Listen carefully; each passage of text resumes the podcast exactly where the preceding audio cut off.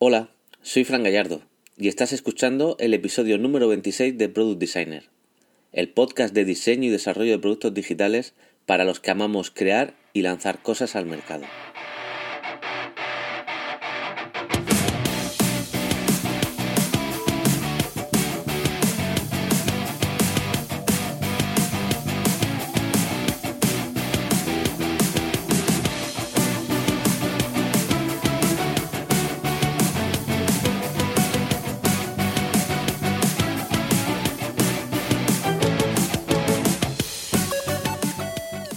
Toca experimento. Me explico. Durante estas pasadas vacaciones de Navidad he estado pensando en cómo darle una vuelta al formato del podcast para mejorarlo y hacerlo más ameno.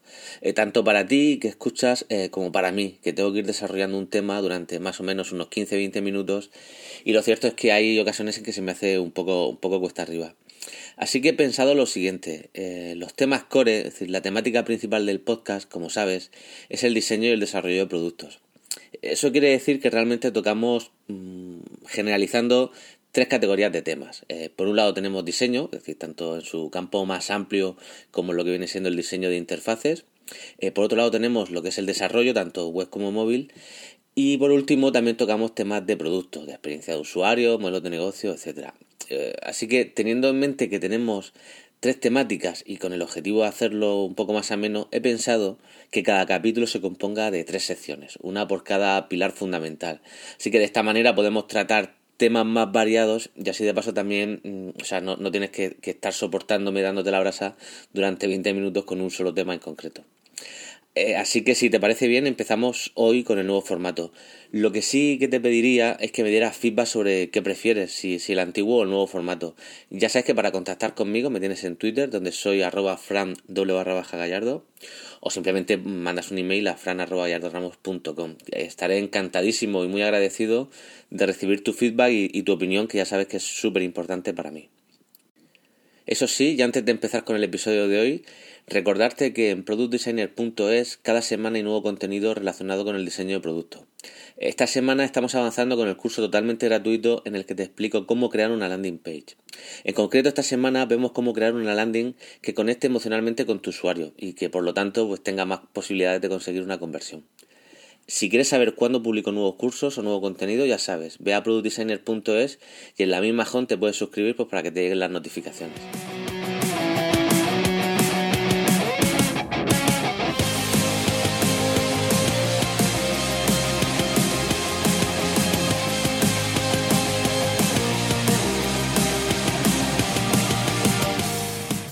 Pero vamos ya al meollo del asunto, a lo que ves el episodio. Y, vamos a estrenar el nuevo formato eh, presentándote de qué tema vamos a hablar hoy.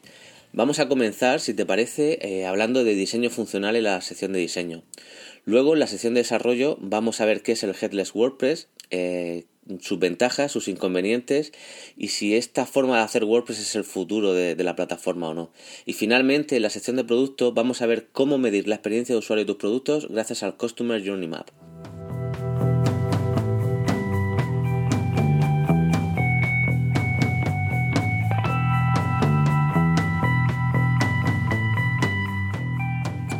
Imagina por un momento que vamos a diseñar un nuevo conjunto de sartenes, donde lo estético tenga un impacto fundamental. Digamos que se busca crear una pieza estética realmente innovadora y bella. Para ello creamos una sartén blanca inmaculada de forma que contraste enormemente con las vitrocerámicas de color negro o antracita, pero que de paso sirva de fondo neutro para los alimentos que cocinamos en ellos. Una sartén de una sola pieza, blanca, mate, con forma muy ergonómica, esbelta y estilizada, que invita a sostenerla de forma firme. Este ejemplo tan evocador y absurdo que te estoy poniendo tiene un enorme fallo de base. Hemos elegido por cuestiones estéticas que la sartén sea de una sola pieza, es decir, del mismo material, blanco, mate e inmaculado. Pero esto tiene un gran problema, y es que la sartén debe ser de un material que transmita el calor, y si lo hacemos de una sola pieza, no va a haber quien coja la sartén por el mango sin abrasarse la mano. El pobre usuario tendrá una sartén preciosa y bonita, pero tendrá que usar un trapo para poder usarla y agarrarla por el mango sin quemarse. El usuario tendrá que usar un parche para poder usar el producto, y todo porque hemos diseñado desde la estética y no desde la función.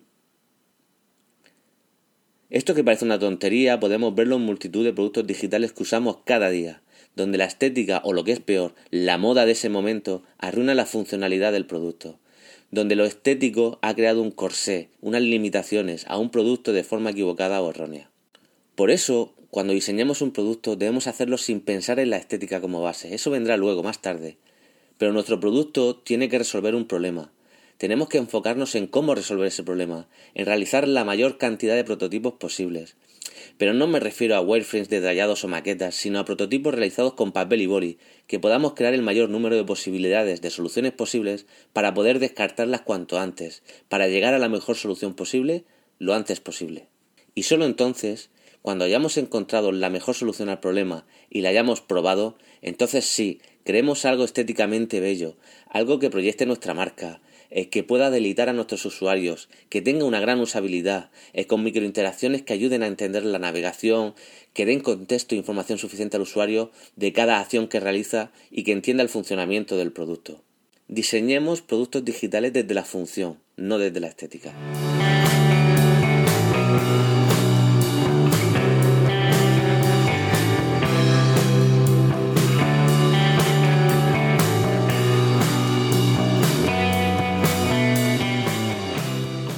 Dominar WordPress es fundamental para cualquier product designer.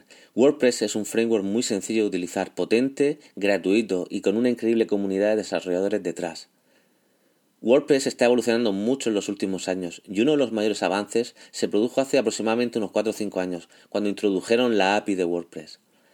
La API es una herramienta que nos permite comunicarnos con una instalación de WordPress para leer el contenido de la base de datos, para editar el mismo contenido que exista o incluso para crear un nuevo contenido.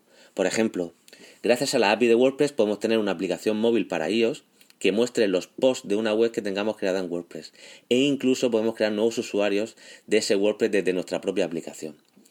Esto nos abre un enorme mundo de posibilidades ya que podemos utilizar WordPress como backend y base de datos para nuestras aplicaciones móviles. Y esto además ha dado paso a lo que se conoce en el mundo del desarrollo como Headless WordPress, es decir, usar lo bueno que realmente tiene WordPress, que es su base de datos y su backend, gracias a esta API que se introdujo. Este hecho también ha permitido que se creen herramientas como Frontity, lo cual nos permite crear una web en React eh, con todo lo que ello nos supone de mejora en nuestras interfaces web sin tener que sufrir un theme de WordPress que no esté muy optimizado. De hecho, esto lo vimos ya en el curso de cómo crear una aplicación con React y WordPress en, productdesigner.es. Por tanto, este Headless WordPress tiene enormes ventajas. Eh, por ejemplo, eh, poder crear productos multiplataformas utilizando WordPress como backend. Pero sí que es cierto que en contra tiene que la curva de aprendizaje se vuelva un poco mayor. Dicho esto, en la actualidad y para mis clientes nos hemos pasado al Headless WordPress sin reservas. Esto, como creadores de productos, nos abre un enorme abanico de posibilidades, y si bien los primeros proyectos que desarrollamos el año pasado fueron lentos, nos permitieron aprender lo suficiente para ser realmente productivos ahora, creando este tipo de productos. Para nuestros clientes, además, esto ha supuesto una mejora enorme.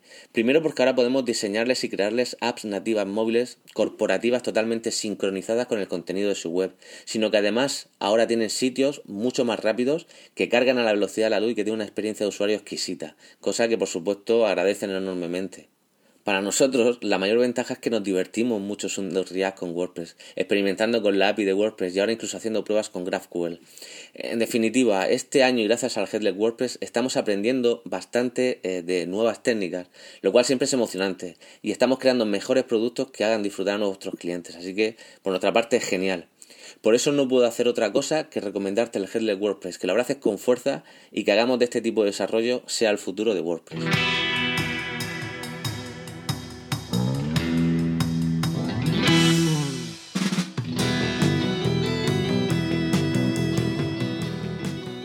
Cierto es que un buen diseño de producto no se basa en exclusiva en, el producto en sí. También es importante todo el proceso que envuelve al producto, todo su contexto, es decir, desde el descubrimiento hasta la compra y por supuesto el servicio postventa. Importantísimo el servicio postventa. Nosotros, como diseñadores de producto, eh, tenemos que analizar y estudiar, incluso definir todas estas fases para que al final la experiencia de usuario la, que va a tener con nuestro producto que sea lo mejor posible. Y para esto podemos servirnos de herramientas como el Customer Journey Map. Esta herramienta tiene como objetivo valorar cómo es la experiencia de usuario en cada interacción que realiza con nuestro producto. Para ello lo primero que tenemos que hacer es identificar los pasos que va a realizar nuestro usuario desde que comienza a utilizar nuestro producto hasta que termina de utilizarlo, es decir, desde que comienza a hacer una acción en concreto hasta que la termina. Todas estas acciones se ponen en una, especie de eje eh, horizontal de izquierda a derecha y se valoran, ¿de acuerdo? Por ejemplo, ¿cómo se valoran? Yo recomiendo valorarlas de una forma que sea lo más sencilla posible, de forma que no demos pie a la ambigüedad en las respuestas. Por ejemplo, yo propondría un sistema de puntuación quizá del 0 al 3, donde el 0 es una experiencia muy mala y el 3 es una experiencia excelente, o simplemente poniéndole nombre, es decir, de mala o, de muy mala a muy buena, por ejemplo, eh, muy mala, mala, neutra, buena, muy buena. Y tenemos una valoración de 5 puntos con la cual eh, tanto nosotros como los usuarios podemos valorar cómo ha sido esa interacción con, con, nuestro producto. Entonces, por explicarlo esto un poquito y por ponerlo en contexto, vamos a imaginar que tenemos una aplicación de mensajería, ¿no? Entonces, por ejemplo, un, Customer Journey Map puede ser que nuestro usuario recibe una notificación push en su teléfono, saca su teléfono del bolsillo, eh, la pulsa para abrir la aplicación con el mensaje, se abre la aplicación, se descarga el mensaje y lo puede ver. Una vez que ve el mensaje, nosotros le damos la opción, por ejemplo, de que pueda responder de forma rápida al mensaje o de que pueda desplegar el, teclado para escribir cuál es el mensaje. ¿no? En este caso imaginario, el usuario eh, le hemos mostrado un OK y era la respuesta perfecta para ese mensaje, pulsa el botón y como ha podido contestar súper rápido, pues bueno, termina el uso de la aplicación, lo cierra y se lo guarda al bolsillo. Bueno, aquí tenemos una secuencia de interacciones que podemos plasmar en un, en un Customer Journey Map. Entonces pondríamos de izquierda a derecha todos estos pasos. Y por ejemplo, vamos a analizarlo. En el primer paso, nuestro usuario recibe una notificación y sabe que ha recibido un mensaje. Bien, yo esto lo valoraría, lo valoraría como neutro. Al fin y al cabo, es una acción o una actividad propia del sistema operativo y que no tiene mucho que ver con nuestro producto. Aunque, o sea, realmente sí está empezando a utilizar nuestro producto aunque no haya abierto nuestra aplicación. Entonces yo lo pondría como neutro. La segunda interacción eh, es que el usuario pulsa esa notificación y se abre nuestra aplicación para ver el mensaje. Bien, yo aquí lo pondría neutro porque al fin y al cabo es una, es una acción corriente, ¿de acuerdo? Ahora, en el paso 3, se abre la aplicación y tarda un poco en descargar el mensaje. Yo esta interacción la valoraría como mala o muy mala porque el usuario tiene que esperar y me sentiría un poco mal, ¿no? Porque bueno, tengo que esperar para verlo. El siguiente paso, el usuario finalmente ve el mensaje y nosotros le mostramos diferentes opciones con las que puede responder rápido. Nuestro usuario ve que una de las sugerencias es correcta, pulsa OK y ha podido contestar muy rápidamente al mensaje de una forma coherente, con lo cual la sensación puede ser buena. Yo lo, valoraría como buena porque el usuario siente que, ha podido hacer algo muy rápido, como que ha ganado tiempo. Y el último paso es que el usuario bloquea su teléfono y se vuelve a guardar al bolsillo. Así que si analizamos este Customer Journey Map, podemos sacar las siguientes conclusiones. La primera es que eh, la interacción real con el usuario no es muy buena. ¿Por qué? Porque eh, tarda al cargar el mensaje, ¿no? Eh, pero bueno, ya sabemos eh, un, punto, una interacción con nuestro producto que debemos mejorar. Por ejemplo, podemos solucionarlo de forma que, que, no llegue la notificación o que no se muestre la notificación hasta que el mensaje está totalmente descargado. De esa manera, cuando pulsamos la notificación push, ya tenemos el mensaje ahí esperándonos para poder leerlo. Y entonces eh, quizá esa interacción pasaría a ser mala o, negativa a ser buena, ¿de acuerdo? Otro de los puntos a destacar es que la, sugerencia que hemos dado al usuario para responder el mensaje ha sido un éxito. ¿Por qué? Porque le ha permitido contestar de una forma muy rápida al mensaje. No ha tenido que escribir nada, ni ha tenido que desplegar el teclado, ni nada. Por lo cual, la sensación ha sido buena. Así que es importante que como esta ha sido la última interacción que ha realizado con nuestra aplicación antes de bloquear el teléfono y ha sido buena, podemos ir más allá e intentar mejorarla. ¿Cómo? Pues poniéndole una pequeña microinteracción, ¿no? Como que, que ha sido muy rápida la, eh, eh, el enviar el mensaje. Eh, cualquier tipo de detalle que haga sonreír a, nuestro usuario, ¿de acuerdo? Y esto es solo un pequeño ejemplo, pero como veis se trata de analizar procesos y flujos y sobre todo acciones que tenemos que mejorar de cara a dar la mejor experiencia a nuestros usuarios, ¿no? Para crear al fin y al cabo eh, pues mejores productos. Así que os invito a que uséis este tipo de herramientas, incluso en vuestras fases de prototipado, más que nada para analizar cómo son los flujos de acciones que estáis proponiendo.